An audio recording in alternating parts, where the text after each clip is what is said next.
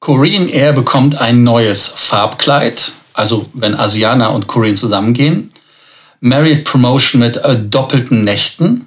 Und warum nicht einfach mal einen Beluga mieten?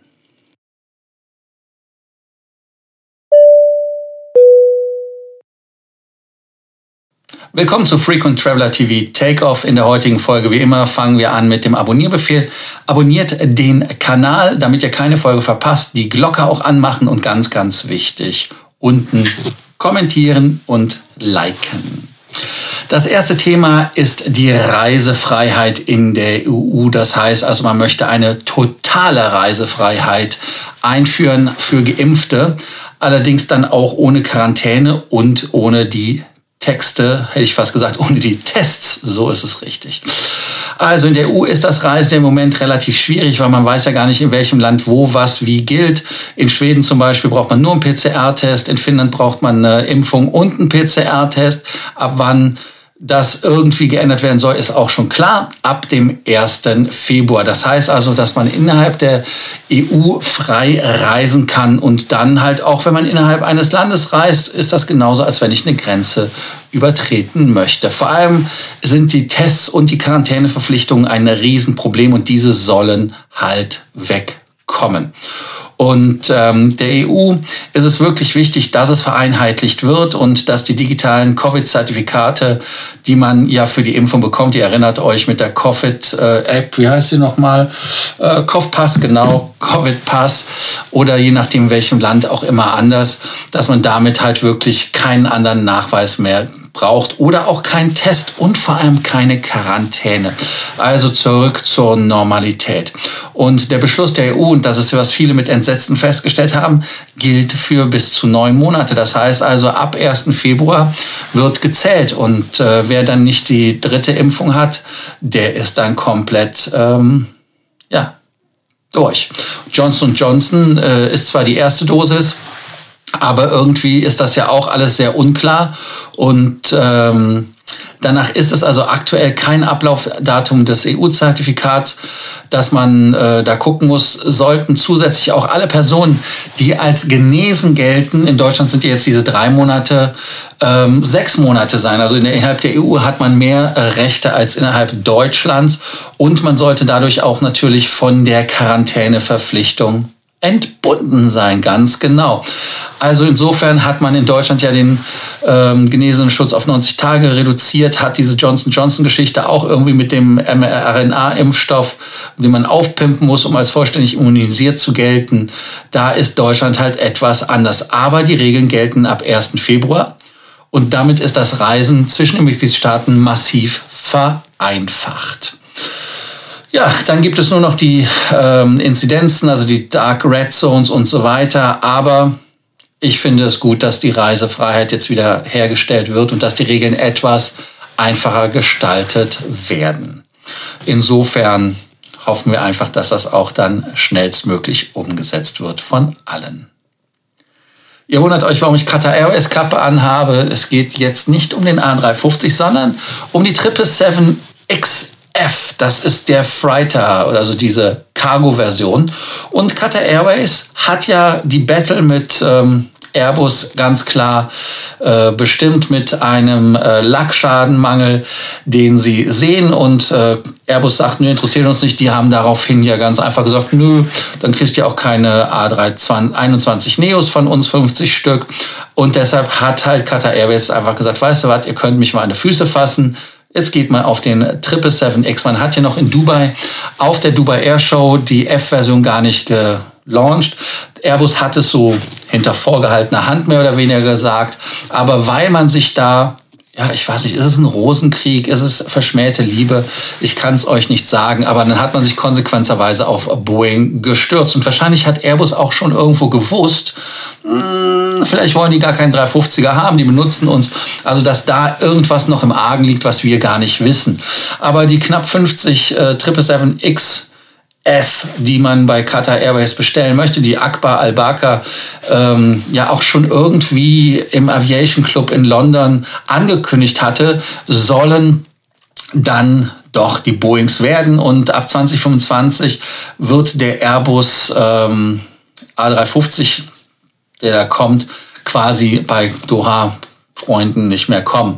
Und äh, die Reuters-Leute sagen ganz einfach, nächste Woche im Rahmen des Staatsbesuchs, ja ganz genau, der Katar von, ähm, also der Emir von Katar, äh, von der Altani Family geht nach Washington und da kann man den Vertrag schön medienwirksam unterschreiben. 14 Milliarden Dollar ist der Auftrag und ähm, da schauen wir mal, wie viel die feste Anzahl ist und wie viele die Optionen sind ja, ähm, was gibt's noch zu sagen?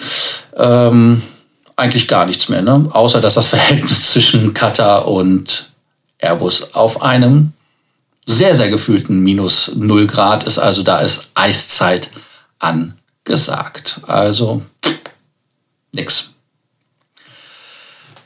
Das nächste ist, wer umzieht, kann doch einen Beluga mieten. Ja, ganz genau. Die Airbus äh, benutzt die Beluga-Flugzeuge. Das sind die mit dem äh, Buckel in einer, ähm, ja, in einer Art äh, Delivery Street äh, zwischen den äh, Fabriken. Das heißt also, große Teile werden dann zwischen den Fabriken hin und her geflogen. Ich hatte mal das Glück, dass ich mal in einem Beluga sein durfte.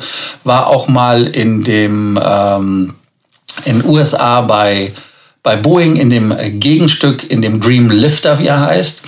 Und jetzt hat man sich bei Airbus entschieden, die fünf Belugas, die man hat, einfach eine neue Fracht-Airline zu gründen. Und mit dieser Fracht-Airline hat man ja ganz viele Möglichkeiten, Leuten zu helfen. Es sind ja auch zum Beispiel auch schon Raketenteile von Ariane durch die Welt geflogen worden. Natürlich sind das ja auch Airbus-Teile.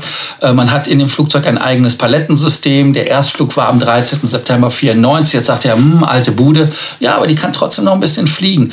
Fünf ähm, Versionen des Spezialfrachters gibt es, ist übrigens auf einem A300 600 basierend und ähm, man hat ganz, ganz viel Platz, denn der Beluga ST, das ist die Version, um die es geht, kann bis zu 20 Tonnen aufnehmen und äh, wird an Flughafen Flughäfen verwendet, die zum Beispiel keine fixen Installationen haben, also dass man beim Beladen da etwas Einfachheit hat. Ja, ähm, das mit dem Erstflug haben wir ja gesagt. Vor allem wurden Teile damit zwischen den Werken hin und her äh, geflogen. Und ähm, man kann jetzt halt, und das sagt Reza Fazalulahi, ähm, das ist ein Airbus-Manager, der für die Geschäftsentwicklung zuständig ist. Nein, nein, die Beluga sind nicht alt, das sind äh, erst die Hälfte ihrer Flugzyklen absolviert haben. Und die haben also noch mindestens 20 Jahre, eventuell 15, also irgendwo in der Regel äh, vor sich. Und äh, die offizielle Bezeichnung des Flugzeuges ist natürlich nicht Beluga, sondern ist Airbus A300 600 ST. Und die sind für Airbus selber rumgeflogen und die sind auch abgelöst worden von sechs größeren, neueren Belugas XL, die natürlich noch größer sind. Und äh, deshalb stehen sich die Spezialtransporter die Füße platt und ähm, dieser kleine attraktive Markt, wo man diese leichten Sachen, aber voluminösen Sachen hat, den gibt es natürlich. Und ähm, die neuen sind, glaube ich, auf 330er Basis, nur damit er das mal äh, gesagt hat. Ähm, ja, also es ist halt ein Nischenmarkt und äh, bei der Pressekonferenz, die gestern war, am 25. Januar, äh, meinte er, es wäre interessant, bereits jetzt haben wir wieder Anfragen erhalten und man macht natürlich auch anderen Fluggesellschaften damit Konkurrenz. Nur noch mal kurz, damit ihr wisst, wenn ihr umzieht, äh, wie die Maße sein dürfen. 39 Meter lang, 6,7 Meter breit und 7,1 Meter hoch. Das ist das, was ihr mitnehmen dürft, in dem voluminösen Frachtraum laden könnt. Und damit äh, hat er einen der größten Durchmesser aller Frachtflieger. Und ein Vorteil ist, dass man die Bauteile also an einem Stück machen kann. Wer also eine Schrankwand hat oder sowas, braucht sie nicht auseinanderzubauen, kann sie einfach in die Maschine reinschieben. Konkurrenz ist natürlich Wolga Djepa mit der Antonov 124 und äh, man weiß logischerweise von Airbus auch, dass es da einen Konkurrenten gibt. Die sind ja auch bekannt mit ihrer äh, Mirja, glaube ich, das ist dieser Antonov 225, Antonov 124. Die können 250 Tonnen in der Mirja fliegen und 150 Tonnen und ähm, da ist also insofern vielleicht Platz noch für eine Fluggesellschaft von Airbus. Und äh, was aber Airbus auch sagt, wo man sich differenziert, ist, dass ihr wesentlich breitere, aber auch höhere Fracht im Flugzeug fliegen kann. Und die Palette, die man entwickelt hat, ist halt wesentlich einfach zu B- und Entladen, weil sie halt flexibel sind. Und man kann diese Paletten auch vergrößern, um sich der Fracht anzupassen. Im äh, Dezember kamen sie auch damals zum Einsatz. Äh, man hat da einen Hubschrauber von Marseille nach Kobel gebracht. Das ist ähm, ein Flugzeug, ein, Flugzeug, ein Hubschrauber gewesen, der ähm, von einem Ladesystem aufgenommen worden ist, was innerhalb eines Tages gebaut worden ist. Und da das 20 Tonnen Fracht gemacht, 20 äh, Tonnen Fracht geht, ist natürlich ein Hubschrauber sehr, sehr gut dafür.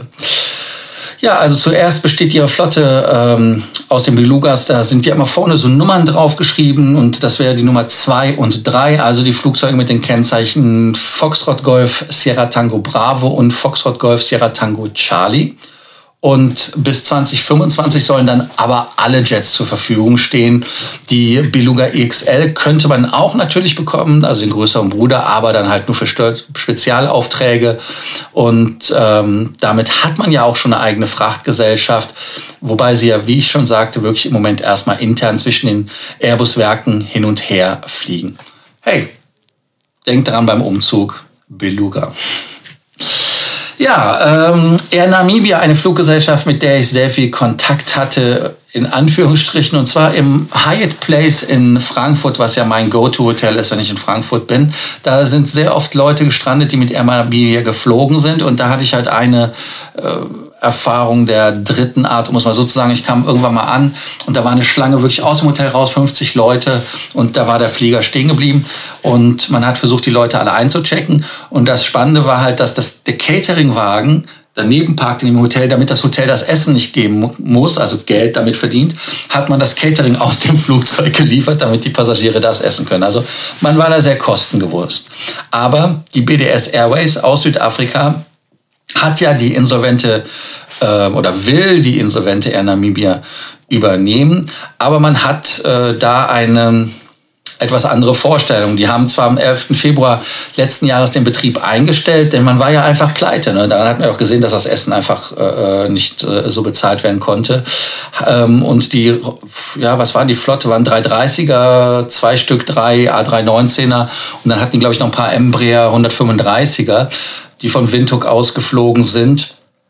Und äh, der 33200 ist das, was nach äh, Frankfurt gegangen ist.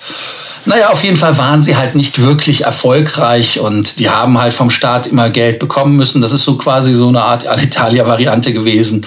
Und äh, nachdem viele Fluggesellschaften sich dann doch nicht mehr für die Fluggesellschaft interessiert hat, hat die BDS Airways 1,4 Milliarden Namibia-Dollar investieren wollen oder kaufen wollen. Jetzt sagt man natürlich im ersten Moment, what? Das sind aber nur 83 Millionen Euro. Also insofern ist das nicht so viel, wie es sich anhört, um einfach die Air Namibia, die Vermögenswerte zu kaufen und äh, damit eine neue Fluggesellschaft zu machen.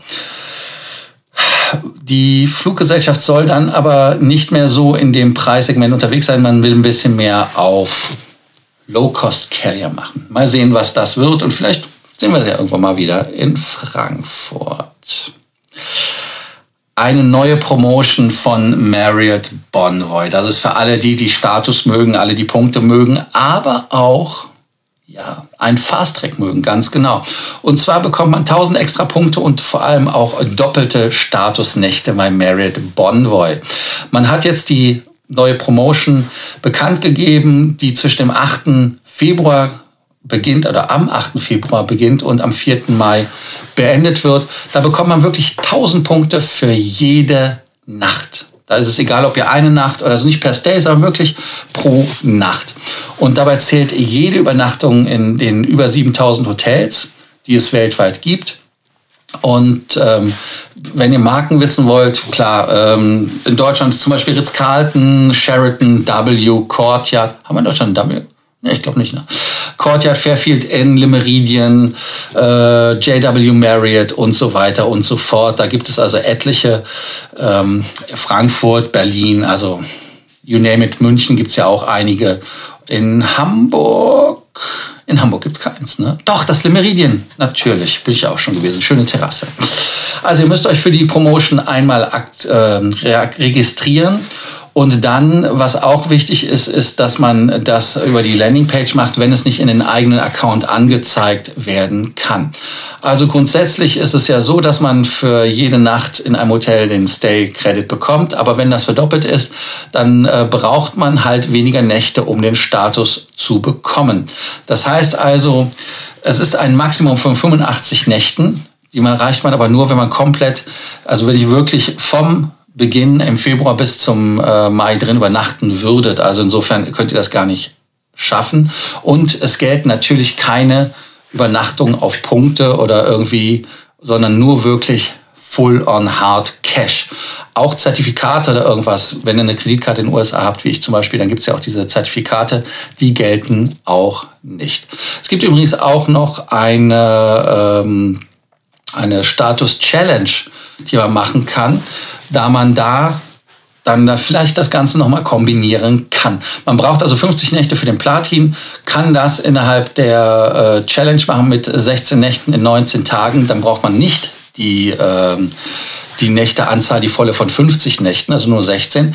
Also könntet ihr das mit acht Nächten eventuell schaffen. Und dann ähm, gibt es, ähm, nein, die Staatsnächte werden nicht angerechnet, Entschuldigung.